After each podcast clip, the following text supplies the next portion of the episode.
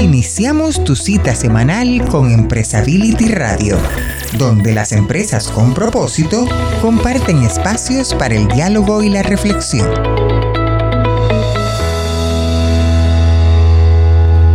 ¿Cómo estás, Fernando? Hola Felipe, muy bien, muy bien, muy contento, muy entusiasmado por lo que va a ser el podcast de hoy y además absolutamente pertinente porque es el Día de la Agricultura y vamos a tener un diálogo con alguien que le dedica la vida a mejorar la agricultura. Por lo tanto, el entusiasmo es muy grande, Felipe. Así es, de una empresa muy importante este, en el mundo de la agricultura, de los fertilizantes, como es Yara y Enrique González, que es eh, uno de los, de los directivos más destacados, que, este, que además tiene mucho conocimiento sobre el tema y que estará conversando con, con Eduardo Shaw desde, desde Uruguay. Así es. Representamos a países que tienen mucho que ver con la agricultura, que realmente tienen una gran capacidad de generación de alimentos. Entonces, me parece que nos va a atrapar a los tres y les cuento que a la mayoría de los oyentes yo quisiera que empiece ya. Pues hagamos, tus deseos son, son órdenes y serán cumplidos, Fernando. Iniciemos, ¿qué te parece si con Eduardo, que nos va a dar una, un panorama este, de, informativo y de datos muy interesantes sobre la problemática y después nos enlazamos inmediatamente con, la, con nuestro invitado a la conversación. Excelente, Felipe. Le damos paso a Eduardo y arranca el podcast. Empresability Radio.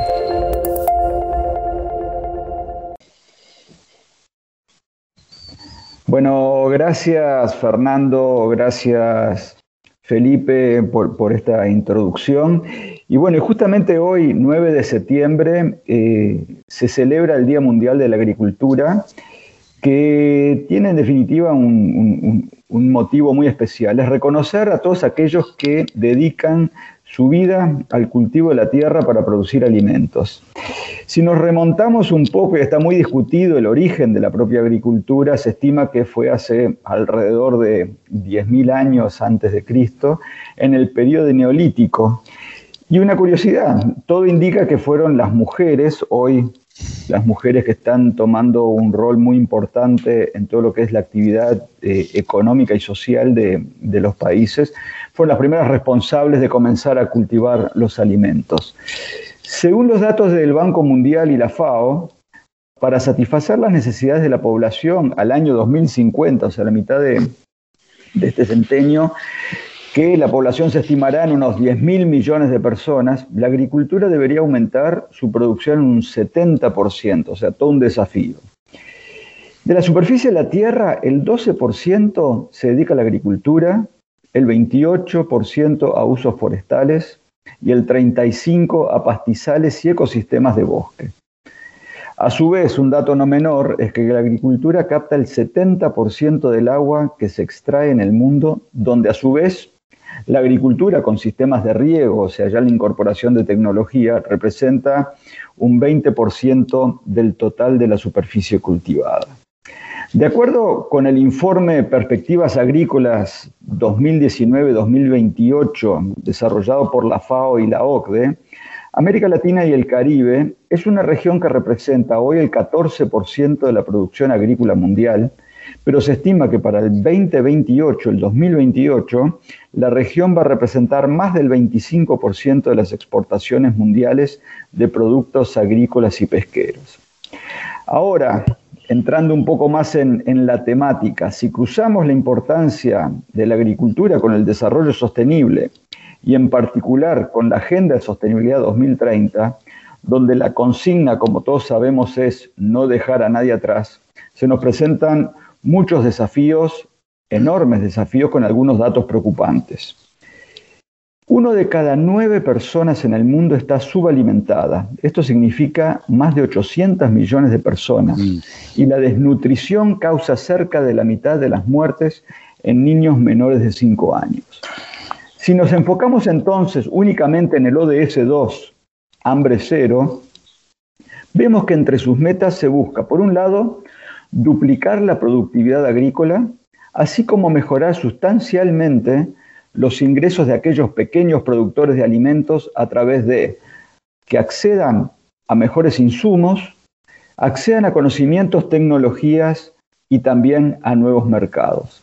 Pero por otro lado, se busca asegurar que la sostenibilidad de los sistemas de producción de alimentos con prácticas agrícolas que aumenten la productividad contribuyen al mantenimiento de los ecosistemas y la capacidad de adaptación al cambio climático, uno de los temas que ya no escapa a ninguna empresa que está vinculada al quehacer agricultura, al quehacer de la alimentación y al quehacer empresarial.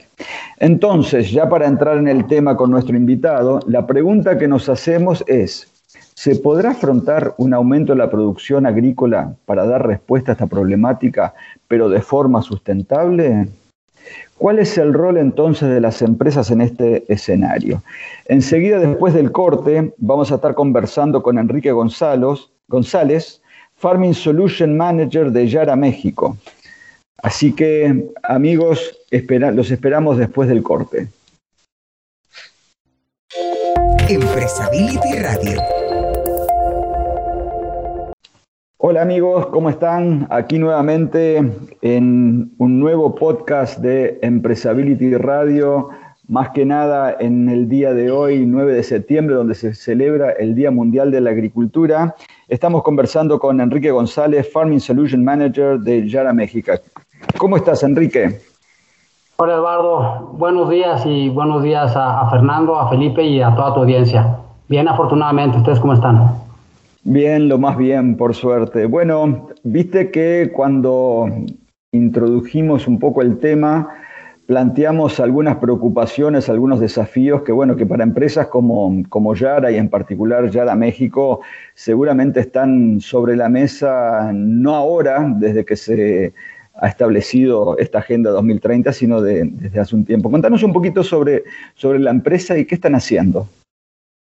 Claro que sí. Mira, Yara es una empresa que, nos dedicamos a la nutrición vegetal y de hecho lo que comentas está plasmado en nuestra visión, Eduardo, que es alimentar al mundo de manera responsable y proteger al planeta. ¿no? Entonces ese es el, driver de, cada empleado de, de Yara, el poner todo su conocimiento, toda su capacidad para lograr esta visión de lograr una agricultura sostenible. Entonces, nosotros tenemos más de 116 años como empresa dedicada a la nutrición vegetal y pues imagínate el, conocimiento acumulado, ¿no? Y algo que, hemos descubierto es, bueno, las, las bondades de la nutrición eh, mineral. Ahora también estamos explorando también las bondades de, la nutrición orgánica y, y realmente pues queremos aportar nuestro granito de arena a la seguridad alimentaria y sobre todo también a la, a la sustentabilidad, ¿no? o sea, a la, producción sostenible de, los sistemas alimentarios. Entonces, esto es lo que nos rige, lo que nos distingue quizá es nuestras soluciones de nutrición basadas en, nitratos, nuestras capacidades digitales y, y bueno, el conocimiento acumulado durante más de 116 años en muchos cultivos alrededor del mundo. Eh, sin duda, y, bueno, tú que estás en México, yo estoy aquí en Uruguay, obviamente los tamaños eh, de país son muy distintos. Eh, estoy pensando que se dice que en México hay alrededor de 5 millones de, agricultores. Pensar que acá en Uruguay somos 3 millones 200 mil personas, toda la población. Debe ser todo un desafío atender las distintas necesidades de estos agricultores, mismo por su tamaño, ¿no? Sí lo es. Y, si le sumamos otra complejidad, es la gran biodiversidad que tenemos, ¿no? O sea, tenemos la zona del norte, pues es eh, entre medio desértica, subtropical. La, zona centro, pues es, cambia totalmente el clima. Ya estamos hablando de, la media altura de México, desde 100 metros a nivel mar hasta 2200. Y bueno, en el, en el sur pues las condiciones son más tropicales, ¿no? Entonces, son retos distintos, el tema social es también muy distinto, la fragmentación de las tierras agrícolas representa un, reto enorme, eh, lo que son los pequeños agricultores, y al final, bueno, sí, hacen que nosotros como, como empresas dedicadas al agro tengamos que, esforzarnos al máximo para abastecer y para atender las necesidades de cada segmento. Sí, como, conversábamos hoy anteriormente, eh, uno de los grandes desafíos es eh, atender las necesidades de los pequeños agricultores que muchas veces son eh, emprendimientos familiares ¿no? y de varias generaciones. contanos un poco cómo, cómo, afrontan ustedes y cuáles son las limitaciones que han encontrado respecto a el trabajo que estos pequeños eh, productores están haciendo, cómo acceden a mejores mercados, tecnología. Después nos contarás algo sobre alguna iniciativa puntual sobre, sobre el empleo de tecnología para ayudarlos.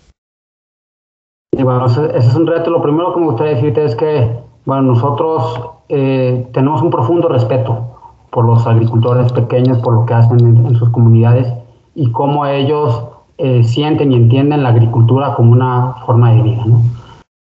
Parte de los, de los retos que tenemos con ellos es bueno, el, acceso a recursos, el acceso a financiamientos y a tecnología, que al final del día, bueno, les podrían permitir, por un lado, producir más, eh, generar más producción, más rentabilidad, y por el otro lado, pues poderse insertar en un canal de comercialización justo, ¿no?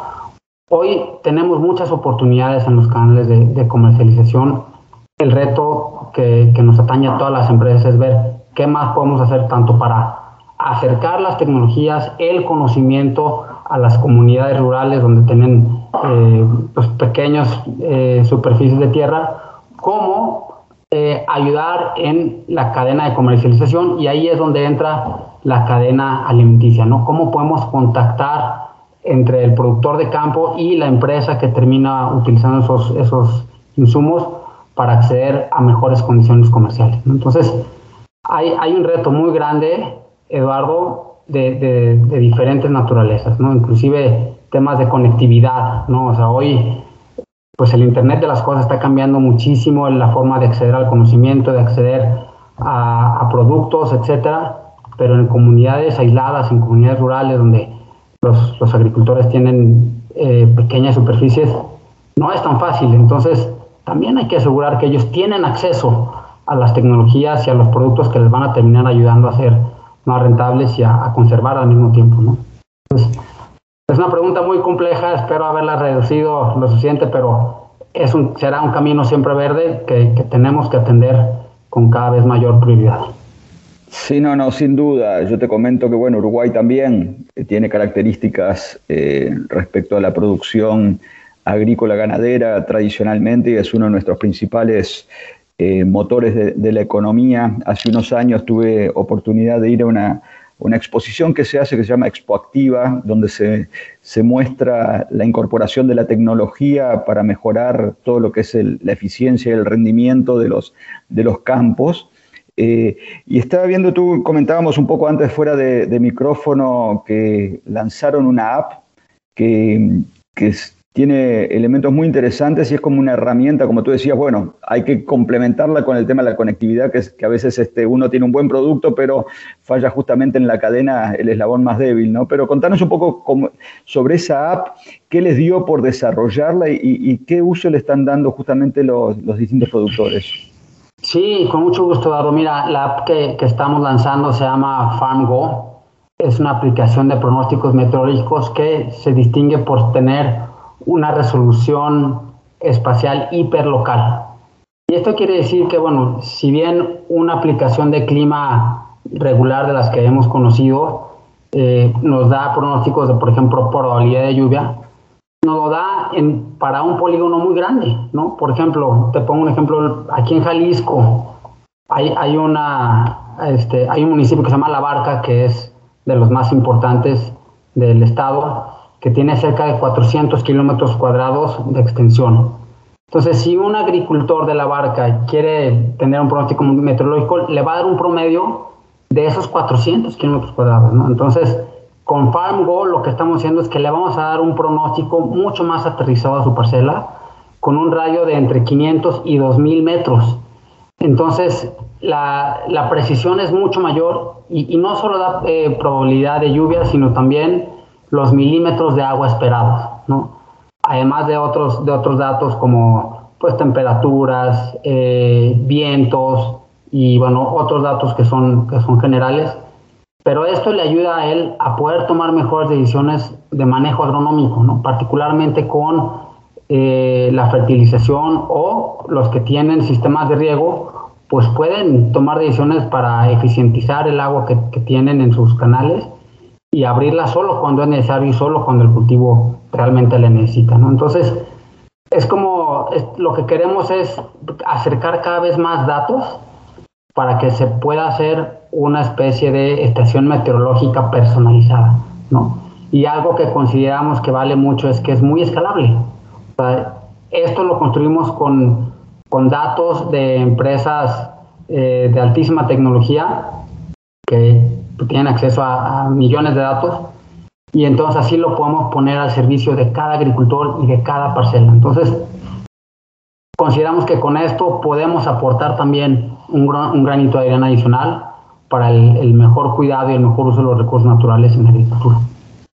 Buenísimo, porque imagino que después con toda la, información que ingresarán los propios agricultores, el acceso a la aplicación, ustedes irán recolectando mucha información que irá mejorando nuevas versiones y eh, incorporarán nuevos, nuevos elementos. Eh, Enrique, eh, ¿te parece hacer un corte? Y al regreso vamos a invitar a, Felipe Cajiga, el fundador de, de, Empresability, que está ahí en México también, y a Fernando Solari, el director de Empresability en Argentina, para que se integren en la conversación. Con todo gusto, Eduardo.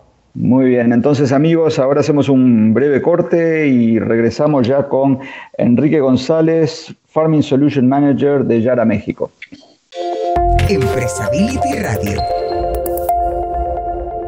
Bien amigos, ¿cómo están? Eh, en esta edición especial de, Empresability en el Día Mundial de la, Agricultura, eh, estamos conversando con Enrique González, Farming Solution Manager de Yara.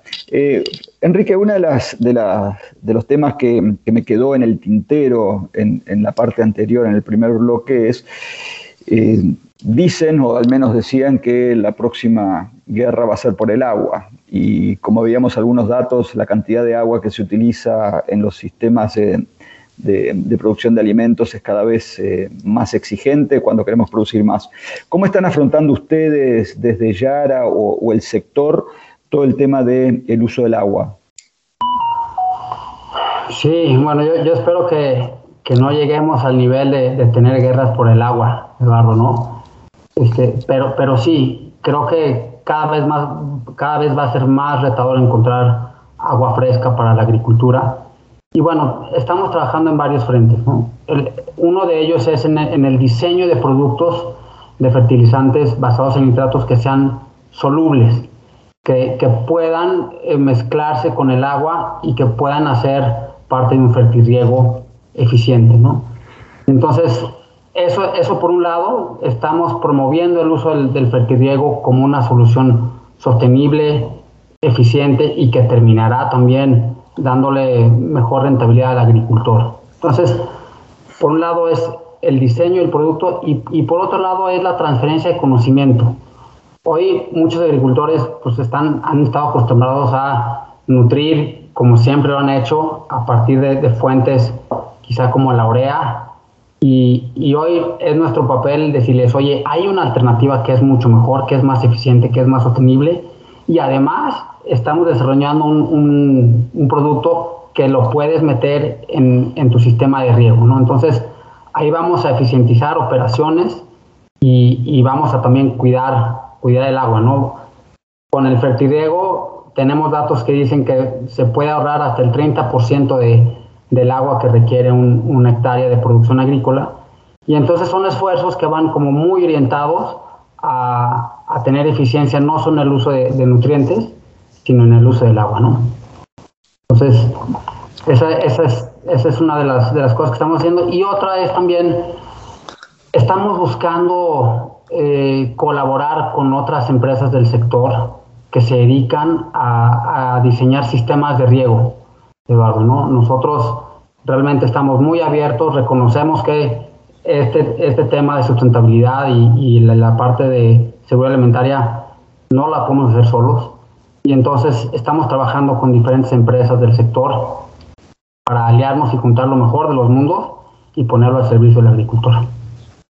Buenísimo, Enrique, muchas gracias porque era un, gran tema y bueno, cada vez más este, la huella hídrica, los temas del agua están preocupando a todo el mundo, más que nada a quienes tenemos especial interés en, los temas de, sustentabilidad.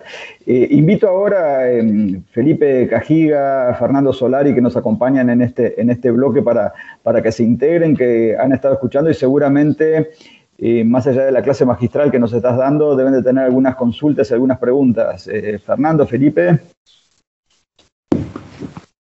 Gracias, gracias Eduardo. Este, un, gusto estar aquí con, Enrique, precisamente escuchando esta, esta conversación. A veces se nos olvida que detrás de, de esta industria está un tema no fundamental, sino esencial para, para, la humanidad, que es la alimentación, ¿no? Y que de por sí tenía ya una problemática muy compleja y el cambio climático pues ha, venido a, todavía agudizar más el, el, tema, ¿no? Antes se preguntaba, y es parte también de lo que quisiera yo este, comentar y preguntarte, Enrique, ¿no? Este, de alguna manera ya no lo, no lo contestaste de alguna forma en el, en el, primer bloque, pero sí quisiera hacerlo como más preciso. Cuando hablamos del, del tema del, del, hambre, ¿no?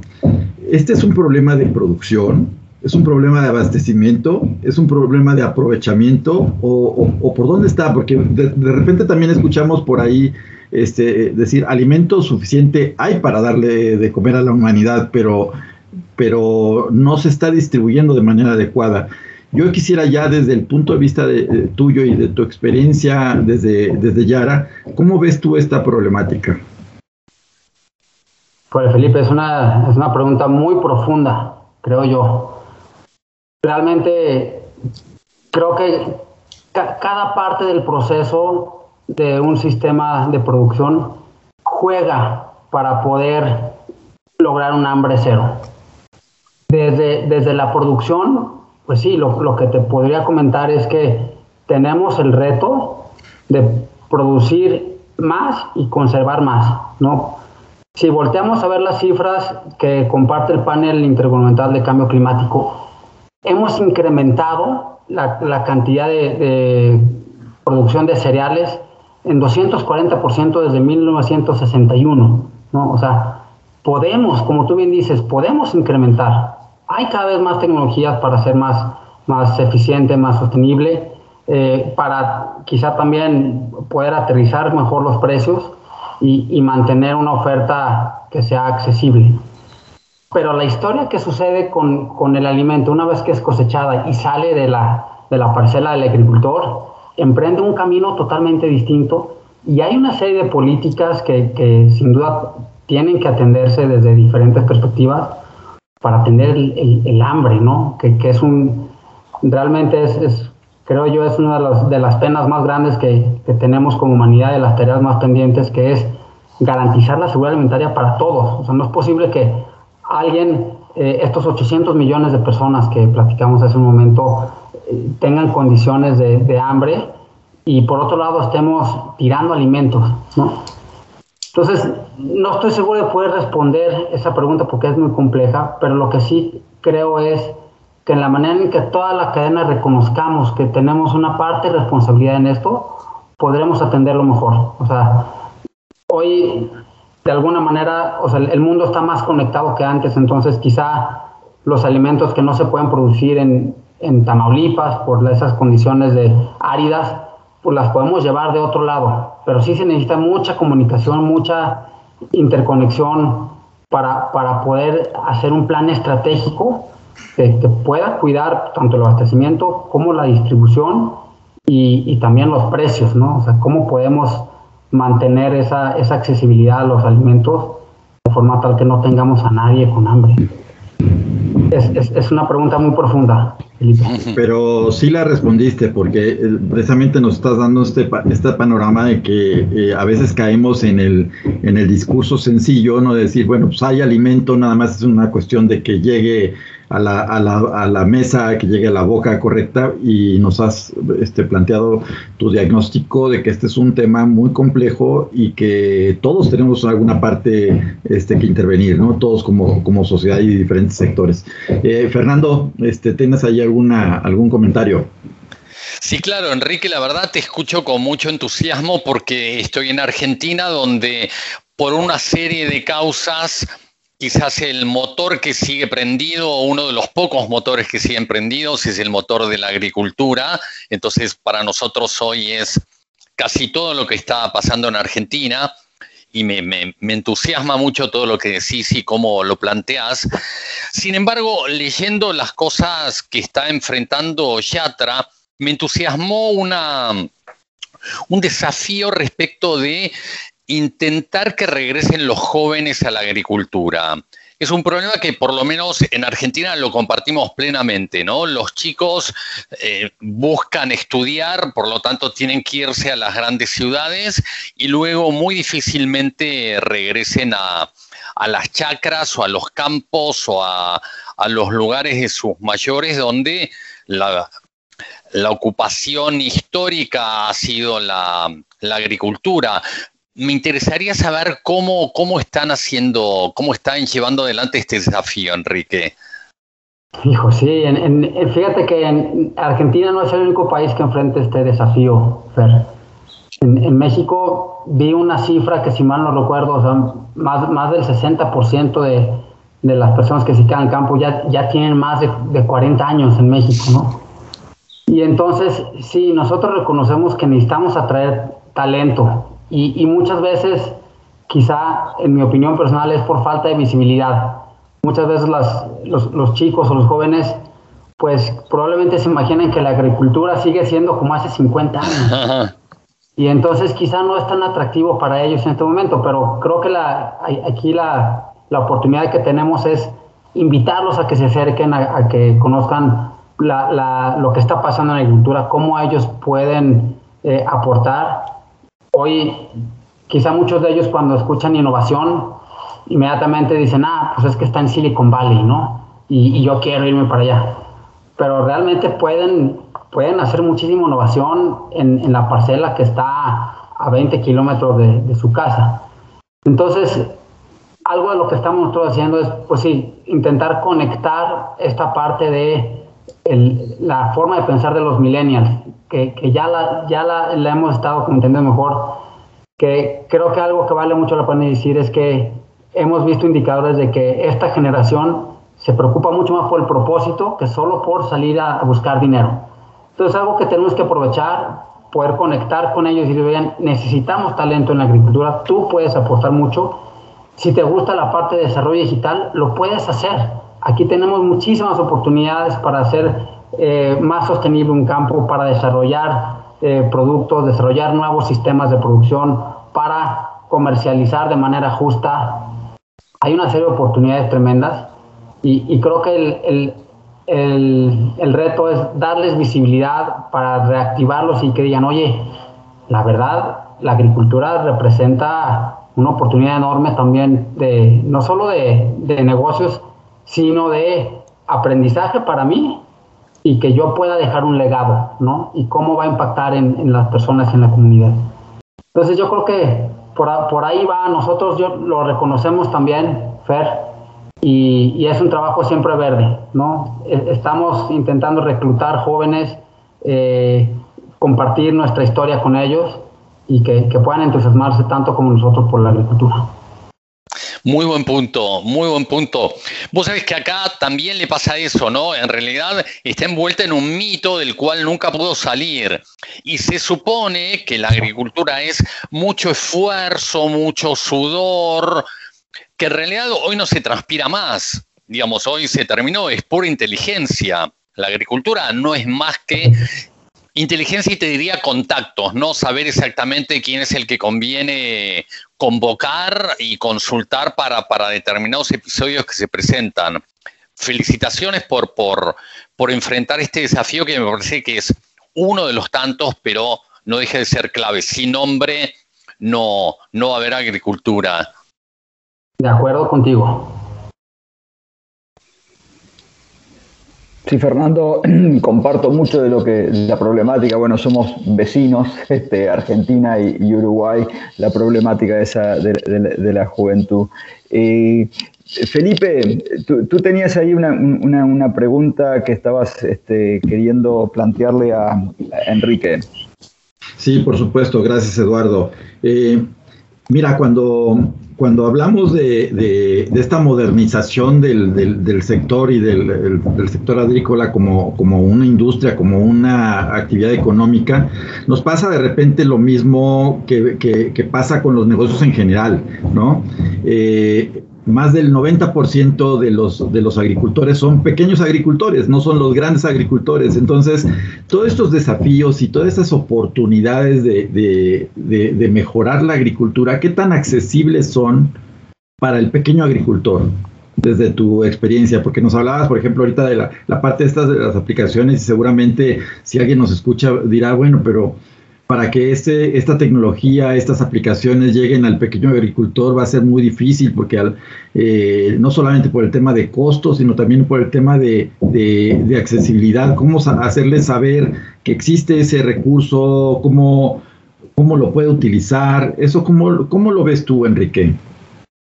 Es, es un reto, inclusive hay un, hay un tema cultural también ahí atrás, Felipe, porque cuando hablamos de eh, implementar tecnologías de punta, pues normalmente va a haber algunos criterios de superficie mínima para que sea rentable, ¿no? O sea, para un agricultor que tiene tres hectáreas, el, comprar un tractor de última generación no lo, no lo, va a poder pagar realmente, o sea, y además lo va a tener estacionado el 80% del tiempo del año, ¿no?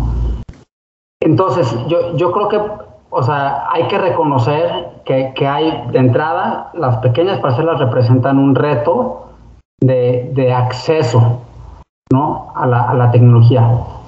Y por otro lado está la oportunidad de, o cómo podemos hacer para que nuestros pequeños agricultores quieran trabajar juntos, ¿no? Se puedan poner de acuerdo para quizá en lugar de decir, oye, ¿sabes qué? Yo tengo tres hectáreas y, y lo, va, lo va a sembrar pues de lo que siempre he sembrado y quién sabe si va a tener precio. ¿no? ¿Por qué no pensar en decir, oye, si hay 50 agricultores de 3 hectáreas, generemos 150 hectáreas entonces ahí sí ya nos conviene entre todos ponernos de acuerdo y ver cómo podemos acceder a las tecnologías. Eso por un lado. Y por otro, por, por temas históricos, el acceso a las fuentes de financiamiento es, es más complicado para ellos. ¿No? Inclusive por, por temas de eh, documentos de su tierra, o sea, o, que no tiene muchas garantías para poder tener acceso. Entonces ahí también entra la parte estratégica de qué podemos hacer para habilitar y que tengan eh, recursos para poder invertir en, en, tecnificar su campo, ¿no? Entonces ahí, ahí hay, hay varias, varios temas pero particularmente, por ejemplo, para tecnologías como los fertilizantes que pues, pueden acceder a, una mejor tecnología con la dosis correcta, de la fuente correcta. Hoy el nombre del juego es el, canal. ¿Cómo podemos hacer para llegar más lejos? ¿no? Para, para planear mejor y para quizá tener la oportunidad de decir, oye, aquí, quizá hoy no hay un mercado establecido pero podemos detonarlo y, nos va a costar quizá invertir algunos años, pero hay que hacerlo porque es lo correcto. Entonces, hay muchas cosas que se, que se pueden hacer.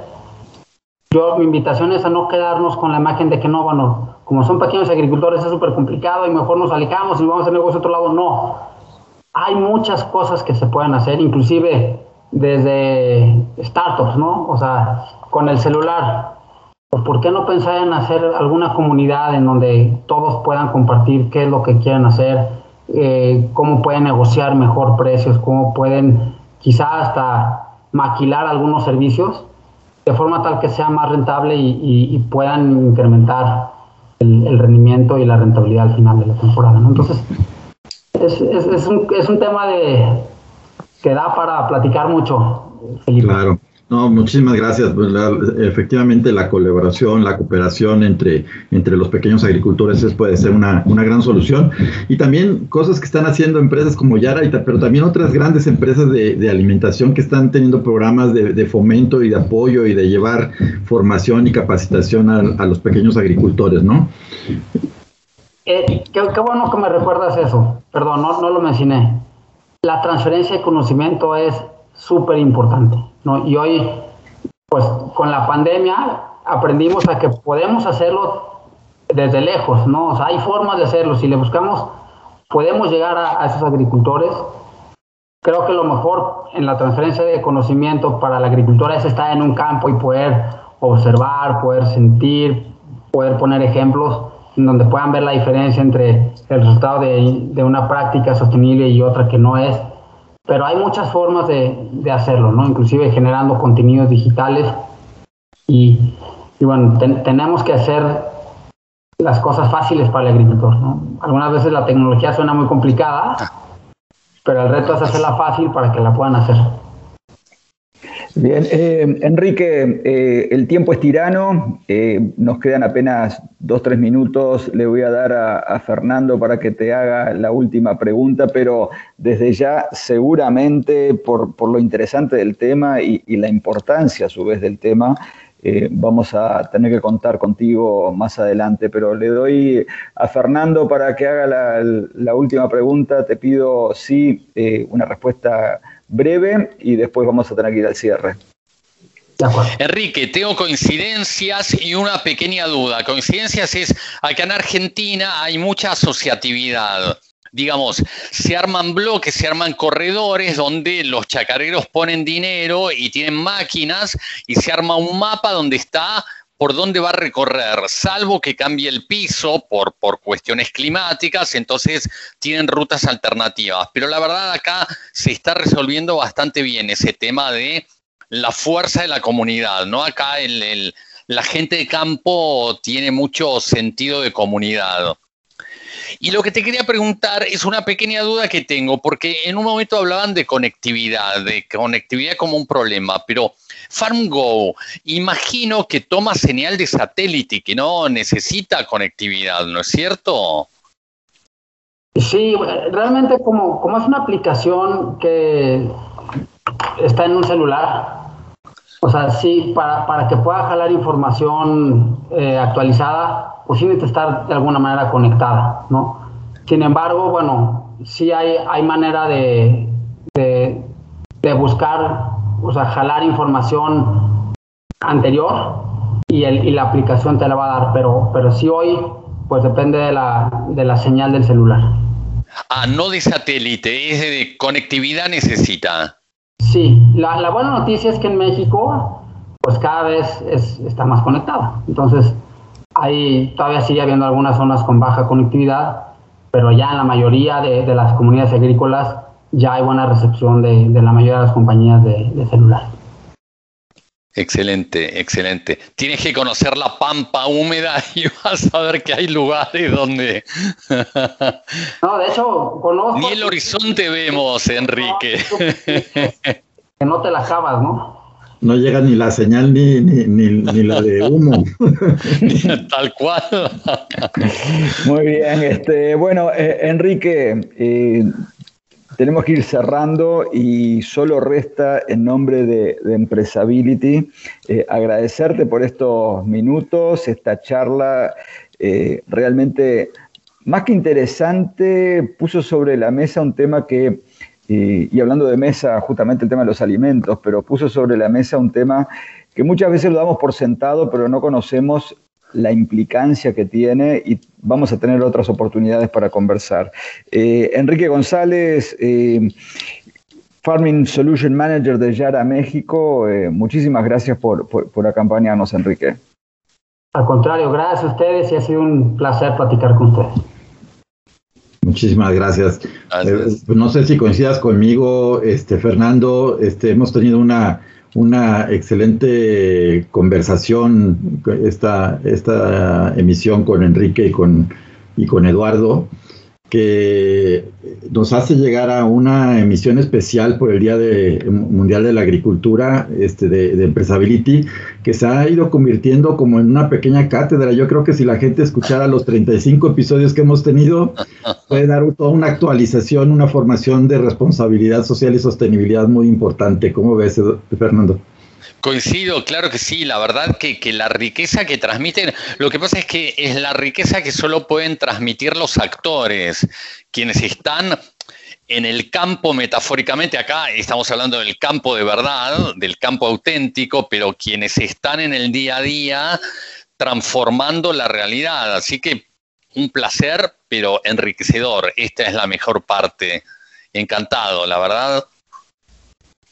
Y, además importante porque de repente pensamos que temas de sostenibilidad y responsabilidad social solamente son de las grandes ciudades y, la verdad es que ya lo estamos viendo, eh, la responsabilidad social y la sostenibilidad pasan absolutamente por todos los territorios de nuestro, de nuestro planeta, con señal o sin señal, como decías tú hace, hace un momento.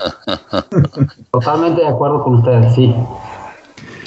Pues, pues, muchas gracias, Enrique. Este, perdón, adelante, adelante. No, si me permiten, la verdad también de mi parte felicitarlos y animarlos a, continuar en este camino de, promoción de, la sustentabilidad y la responsabilidad social que tanta falta nos hace.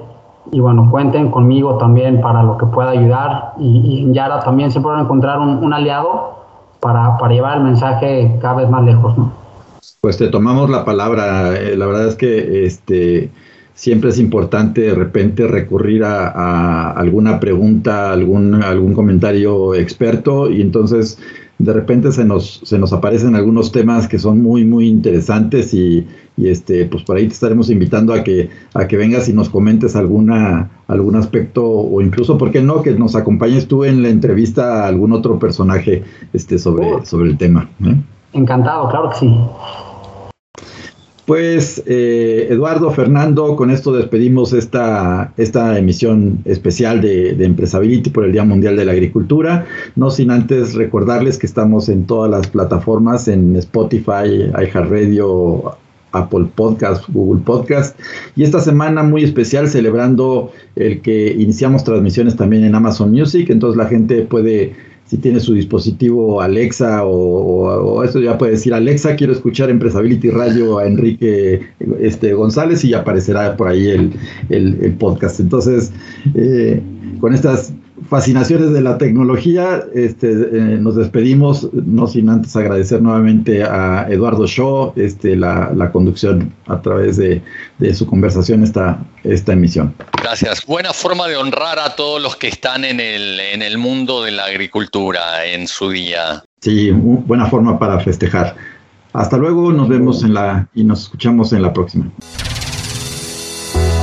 Y hasta aquí, Empresability Radio, tu espacio para dialogar y reflexionar sobre las empresas con propósito.